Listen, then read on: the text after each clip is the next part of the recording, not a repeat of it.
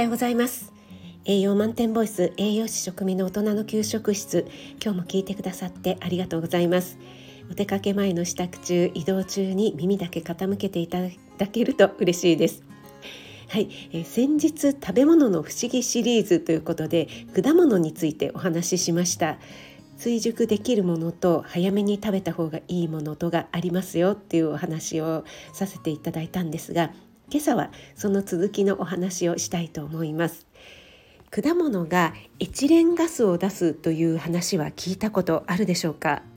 このエチレンガス果物自体が作り出すもので先日お話ししたクライマクテリック型果実ですね。これがそれにあたります。エチレンガスを出す果物ということですね。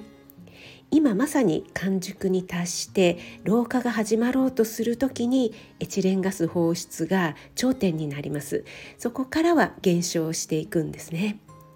なのでこの追熟するタイプの果物を早く熟させたい場合は他の果物のエチレンガスの力を借りればいいということになります。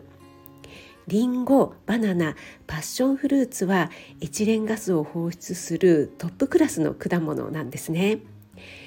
例えばキウイがまだちょっと若くて硬いなっていうような時はリンゴと一緒に袋に入れておくといいよということを聞いたことはありませんか？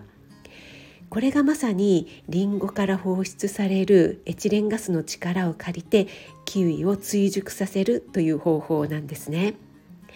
ですから逆にりんごを袋に入れずにですねそのまま野菜室で保存しておくと、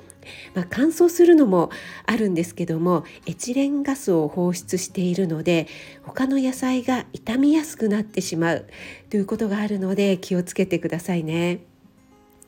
はい、余談ですがりんご栽培農家さんがですね9月頃りんごの収穫時期頃ですねりんごを収穫してその後どうやって保存しておくのかということなんですけども保存方法を誤るとエチレンガスをね放出してしまって、えー、老化劣化してしまいますよね。えーちょっとねだいぶざっくりとご説明しますと貯蔵室を低温にして成熟反応のスピードを落とします。そして酸素の量を減らして二酸化炭素の量を増やすことでリンゴの酸素呼吸を抑えています。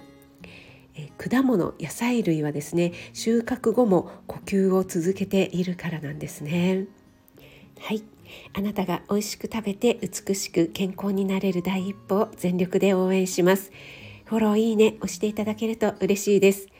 10月22日金曜日週末ですね。今日も良い一日となりますように気をつけていってらっしゃい。